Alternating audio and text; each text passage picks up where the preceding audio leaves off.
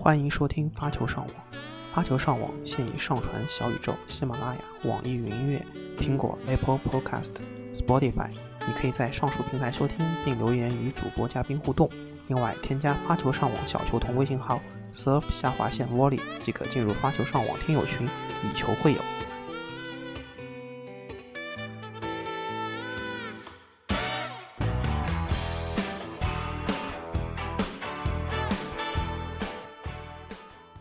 Hello，大家好，欢迎收听新一期的发球上网，我是主播小飞。今天是二零二二年的二月十五号，周二晚上的八点十七分。然后今天也是元宵节，正月十五，祝大家团团圆圆。然后聊聊网球这边的赛事。上周的话呢，是有三个 ATP 的分站赛，一个 WTA 的分站赛。ATP 的分站赛都是在这个达拉斯。布宜诺斯艾利斯还有鹿特丹，WTA 的分站赛在俄罗斯的圣彼得堡。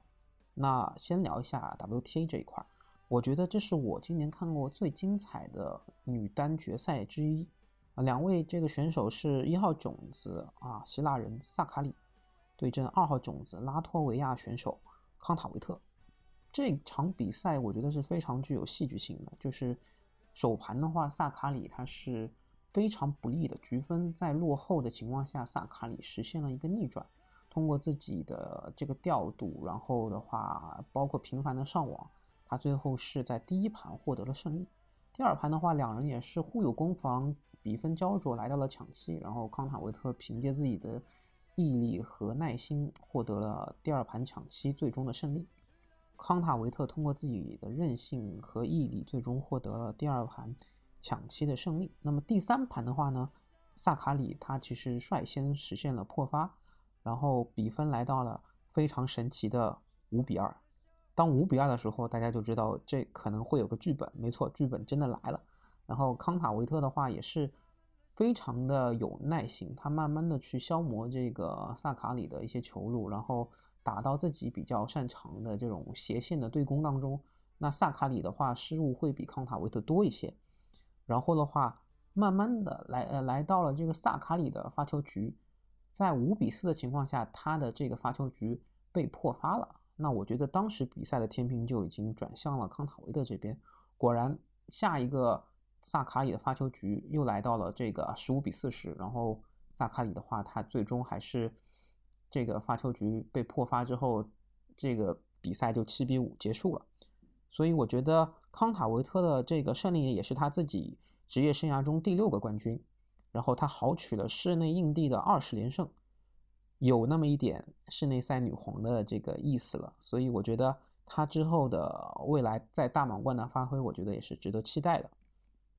那我们聊聊这个男单的比赛啊，先从积分比较多的 ATP 五百鹿特丹站开始聊。决赛呢是在 FAA 和西西帕斯当中进行的。上周呢是有提到一个加拿大人，就是沙波瓦洛夫，他在首轮就出局了。然后呢，阿利亚西姆他作为今年这个 ATP 杯跟沙波瓦洛夫一起搭档的这个加拿大选手，他在这一站的鹿特丹决赛当中，是他个人第九次在巡回赛决赛当中上场。然后之前的八次呢，他都拿到了亚军，都是拿到了这个盘子。然后呢，今年他面对这个。世界排名第四啊，赛会的这个一号种子西西帕斯，我其实是觉得他可能又会再拿到一次亚军，但令人意外的是，他维持住了在这个半决赛和卫冕冠军卢布列夫的呃这个火热的手感，他在决赛当中其实没有给西西帕斯特别多的机会，就感觉西西他有点不是很精打。所以就是要恭喜这个阿里亚西姆，他成功打破了这个魔咒。呃，感觉阿里亚西姆在和托尼叔叔呃合作之后呢，他的进步是非常神速的。今年澳网在八强的时候，把梅德韦德夫是逼到了决胜盘。鹿特丹站呢，他也是连克这个前十的卢布列夫和西西帕斯，捧得了处子的冠军。之前八场决赛一盘未得的黑历史呢，也就就此作古了。啊，反观西西帕斯这一边，他之前参加了八次 ATP 五百的赛事的决赛当中未尝一胜，所以现在西西变成了一个八亚王。那我也是很感兴趣，西西帕斯在他第九次决赛当中，我相信这第九次决赛总会来的，他能不能拿到这个冠军？现在的悬念轮到他了。赛后的话，托尼叔叔在 Instagram 上面也发文祝贺。弟子阿利亚西姆斩获的职业生涯 ATP 首冠啊，胜在 FAA 的职业精神以及不断进步的渴望，让托尼叔叔相信未来阿利亚西姆还有更多的冠军可以进账。讲完了阿利亚西姆呢，我们把这个目光放回这个美国的达拉斯站。那么这个二五零的赛事呢，四强都是四个美国人：奥佩尔卡和伊斯内尔、弗里茨和布隆克斯比。那最后的决赛呢，是在布隆克斯比和奥佩尔卡当中进行的。这场比赛的观赏性呢，我看 highlight，我觉得是是非常乏味的。那布隆克斯比呢，他今年刚满二十一岁，啊，很多球迷是去年看到他连呃美网他连胜弗里茨和卡拉采夫，并且在和德约科维奇的比赛当中呢先胜一盘而认识他的。他的这个节奏的变化。啊，其实是非常具有观赏性的，但是我感觉他在决赛面对奥佩尔卡，就是秀才遇到兵，根本就不讲道理啊！就是 奥佩尔卡他的这个发球真的是非常非常的大炮。他在达拉斯站的四场比赛当中，总共轰出了一百个 S 球，双误他只有一次。奥佩尔卡他仅仅在八强战的时候对阵曼纳里诺，他他有被破发过两次啊，所以他其实在决赛当中也没有遭遇过任何一次破发，破发点呢也就只有在呃决赛当中被布隆克斯比拿到过一次，而且他自己也化解了。奥佩尔卡他的这个发球让布隆克斯比其实打的我觉得也挺好的，但是。最后的比分就是两次抢七，因为这个发球的优势，奥皮尔卡他拿下了最终比赛的冠军。啊，这个看球就是看集锦，就是各种奥皮尔卡的这个呃轰出的 S 球，而布隆克斯比他想要得分的话，就需要依靠他自己良好的这个接发，包括自己的发球一些节奏的变化、一些调动，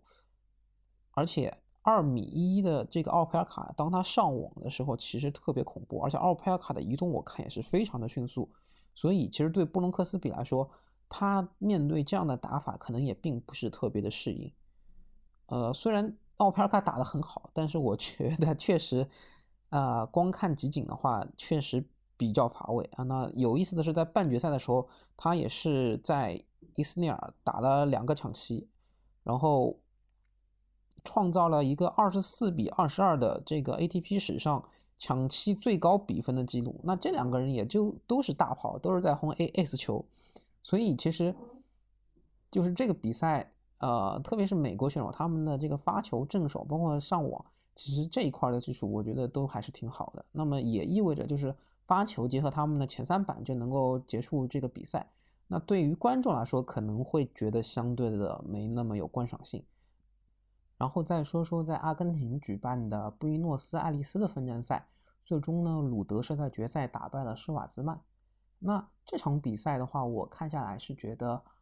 鲁德他的球路的变化会比施瓦兹曼更丰富一些，包括对于球的落点，对于这个呃和施瓦兹曼在红土上打相持球的这个经验。那鲁德他在这种二五零赛事当中的这个。掌控力我觉得也是非常强的。那施瓦兹曼他在第一盘也是非常艰难的拿下了首盘的胜利。我觉得这个对我来说，我其实是意想中的话，就是鲁德会直落两盘就拿下来。但是施瓦兹曼他打的我觉得也是非常的顽强，他的一些覆盖，包括他的利用自己，他虽然只有一米七零，但是我觉得他的随挥。他面对鲁德打的，在红土上打的这种上旋球，他的应对其实是很多呃值得我们这些业余的，我们这种业余的啊网球爱好者去学习他的一些随挥，他的一些处理上旋球的一些姿势技巧，我觉得都还挺有收获的。然后鲁德他确实在于这个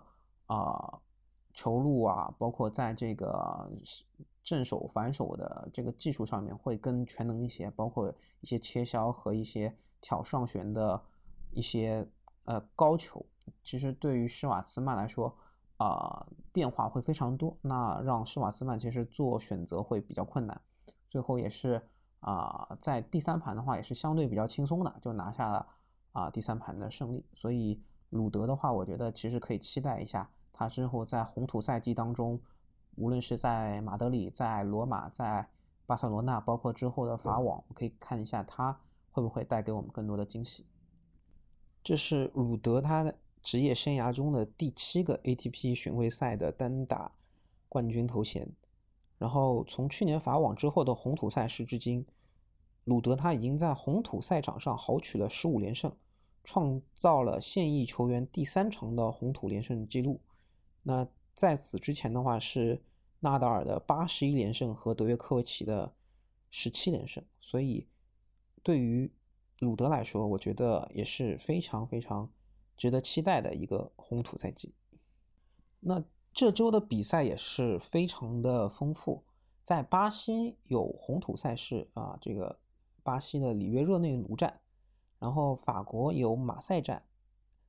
在卡塔尔的多哈。有多哈站，然后在美国的德雷海滩还有一站 A D E A T P 的赛事。呃，女单这边的话呢，是在阿联酋的迪拜有一站分站赛的赛事。在阿联酋迪拜的这一站也是五百的一个赛事。我看到，呃，W T 其实是有挺多好手参加这一次的迪拜公开赛，像萨巴伦卡、科维托娃。啊，奥奥斯塔彭科、斯维泰克、卡萨金娜、巴多萨、哈勒普、高夫、佩古拉、贾贝乌尔、啊，斯维托利娜、泰西曼、啊，莫滕斯啊都有参与，包括嗯，像这个穆古拉扎，还有刚刚在美网获得亚军的柯林斯。那万竹索娃也是通过资格赛晋级了这个呃比赛的三十二强。所以其实这站的含金量我觉得是挺高的，也是一站五百的赛事。呃，现在的比赛结果是科维托娃是在昨天有击败吉尔奥基，然后奥斯塔彭科是打败了肯宁，斯维泰克是二比零赢了卡萨金娜，然后巴多萨是意外爆冷啊，输输给了一个叫做鲁斯的球员，然后哈勒普是二比零战胜了李斯科。啊，佩古拉也是二比零战胜了高夫，他的美国同胞高夫。然后斯维托利娜也是二比零晋级了。然后泰西曼是二比零啊打败了莫腾斯。然后今天还会有更多的比赛。啊，说完女单，那么讲讲这个男单。男单最值得注意的是，呃，随着这个大表哥德尔波特罗他在啊布宜诺斯艾利斯站他宣布了这个提前退役，那么他原本。获得的里约的这个外卡的资格给到了我们中国的选手商俊成，这是商俊成 ATP 巡回赛的首秀。昨天的比赛当中呢，他是以三比六、四比六不敌世界排名六十一位的马丁内斯。全场商俊成他一共发出两记 S 球，两盘比赛各被对手破发一次。他自己曾够获得三个对方的破发点，但都没能兑现。底线相持的这个环节还是不错的，没有特别落下风，也有一些惊艳的得分。但是可以看到，商俊成他在接发环节还是有挺大的劣势，力量呢和这个职业选手相比还是偏弱的。所以商俊成他刚刚转这个职业，还是啊可能还需要再适应。对商俊成来说，还是缺少一些可以简单的快速下分的一些手段。我觉得对对于商俊成来说，第一次有这样的发挥还是不错的。毕竟他自己的排名好像是在六百八十多位，然后这个面对一个六十一名的马丁内斯输球，我觉得也是在正常的范围区间。然后他自己也打出了他自己的一些技战术内容，可能也是他需要之后慢慢去。学习怎么从之前的挑战赛来到这样子的一个巡回赛，然后他可能还会更多的去进行一些更高级别、更高难度的一些挑战赛的比赛，去获得一些更宝贵的一些比赛经验。ATP 五百的里约站啊，将由头号种子贝雷蒂尼、二号种子鲁德、三号种子施瓦兹曼和四号种子布斯塔领衔。可以看得出来，这一站的红土赛事腥味还是比较浓的。包括像昨天我看到阿尔卡拉斯也是有，呃，打了三盘，战胜了这个穆纳尔。那商俊成的比赛虽然告一段落，其他这些种子选手的表现，我觉得也是可以值得关注的。在法国的马赛站呢，参与的选手有西西帕斯，有加斯东，有阿里亚西姆啊，这是在鹿特丹的啊决赛的两个选手。然后特松加、西蒙，还有伊万什卡、鲁内。还有加斯奎特和卢布列夫，那这一站马赛的室内战，我觉得星位也是不错的，也是可以值得看一下。像特松加、像伊万什卡他们的呃表现啊，还有四号种子卡拉卡拉采夫。那卡拉采夫他从赛季初到现在的状态，我觉得是比较低迷的。我也是希望看到他是不是能够延续上赛季他那种让人比较惊艳的这个发挥。卡塔尔的这参与的选手有一号种子沙波瓦洛夫，然后三号种子巴什亚什维利啊，七号种子布伯列克，还有像全春雨啊，八号种子哈里斯，六号种子卡恰诺夫，还有像戈芬啊。然后昨天的比赛，范德赞德鲁普是二比零击败了法比亚诺啊，然后还有四号种子西里奇啊，五号种子埃文斯。还有穆雷和二号种子阿古特。那多哈站的话，我觉得相比于前两个赛事啊，可能腥味稍微淡了一些，但也可以值得关注一下沙波，他在这一站分站赛当中会不会还像鹿特丹站一样那么拉胯？这是我个人比较关心的事。然后呢，在美国的德雷海滩站是有一号种子诺里，然后有五号种子柯达。还有像安德森啊、布隆克斯比、克莱西这些美国当地的球手，另外像迪米特洛夫，他是作为斯泰号的三号种子，首轮也是轮空了啊。七号种子曼纳尼诺，他在澳网有非常不错的发挥，他将会和这个资格赛晋级的选手布罗迪进行这个首轮的比赛。然后奥佩尔卡作为这个二号种子，首轮也是轮空了。他将会迎战索克和阿阿特梅尔的比赛的胜胜者，他将会对战这两位选手的胜者。然后我觉得这一战的话，呃，这个美国的话其实也是比较有特色的，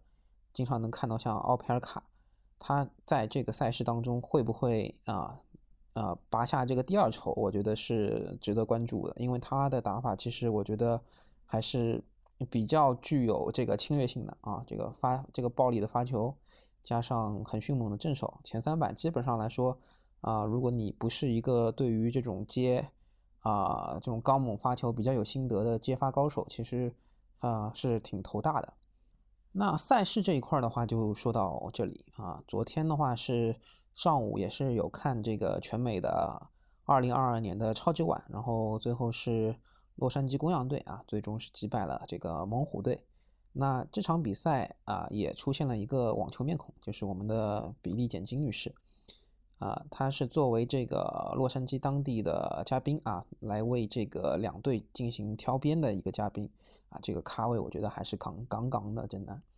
嗯，说完了这个花边之后呢，我们再。把视线转到辛纳这块儿，那辛纳他是在这个情人节，也就是昨天，他是有宣布一个和自己主教练团队皮亚蒂啊分手的一个消息。那啊，皮亚蒂他在辛纳十四岁的时候就发掘了辛纳，并把他带进了现在的前十。那辛纳是觉得，呃，由于技术开销以及外界一些来自教练的采访。他对这三方面有些不满。二十岁的辛纳啊，他作为男子网坛的超新星，由于感染了新冠病毒，上周退出了鹿特丹的比赛。那康复后，他回到意大利与家人共度了几天，现在正在和新教练瓦格诺兹一起恢复训练。有消息称，辛纳的新教练团队的主导者将是前世界第二、曾把索德林和瓦林卡带到职业生涯最高点的神奇教练诺曼。那随着辛纳和皮亚蒂的分道扬镳，包括之前团队里的体能师和理疗师也会离开辛纳的团队。对于辛纳来说，团队的巨变可能是一次危机，也可能是一次成长的机会。那说完了辛纳在情人节的这个分手消息。这一期的节目就到这里了，谢谢大家的收听。大家可以感受新一周的网球赛事。